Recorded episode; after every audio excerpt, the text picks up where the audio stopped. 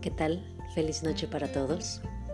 En esta primera noche justamente del mes de diciembre de este 2020 que ha sido un año caótico, un año que nos vino a sacudir a todos en el mundo sin excepción, a ricos, a pobres.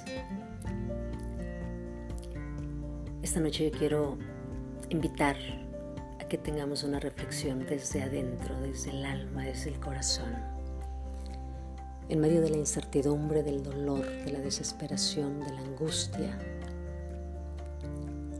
creamos firmemente, con fe, que mañana será un mejor día, que mañana tendremos la oportunidad para ser mejores personas de lo que fuimos hoy, de lo que fuimos ayer, porque de ello depende en gran medida lo que ocurra en adelante a nivel mundial, en nuestros países, a nivel colectivo, a nivel individual, a nivel personal, dentro de nuestros hogares, dentro de nuestras familias, sembremos amor, sembremos paz. Y la única manera de hacerlo definitivamente es teniendo a Dios en nuestras vidas. Porque el miedo, el miedo no es otra cosa más que el reflejo de la ausencia de Dios en el corazón de las personas. Enseñamos a nuestros hijos a que no tengan miedo. Pero si tienen miedo, enseñémosles a que ese miedo se va cuando dejamos entrar a Dios a nuestro corazón, a nuestra vida, a nuestro hogar, a nuestra familia. Creamos con fe y con firmeza que mañana nuestros sueños, nuestros planes, nuestros proyectos verán la luz. Pongámosle todo el corazón a lo que hacemos y no desesperemos.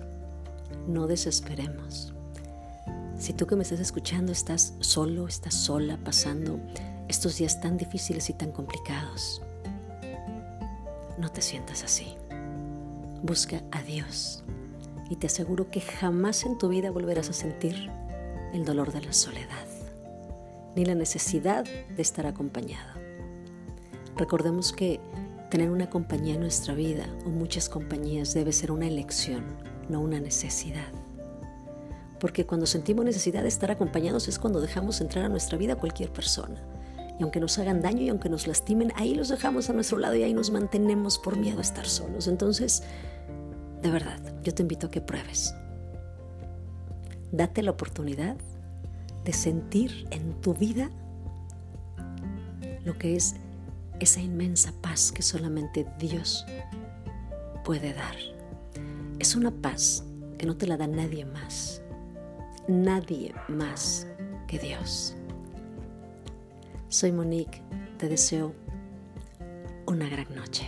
Hasta mañana.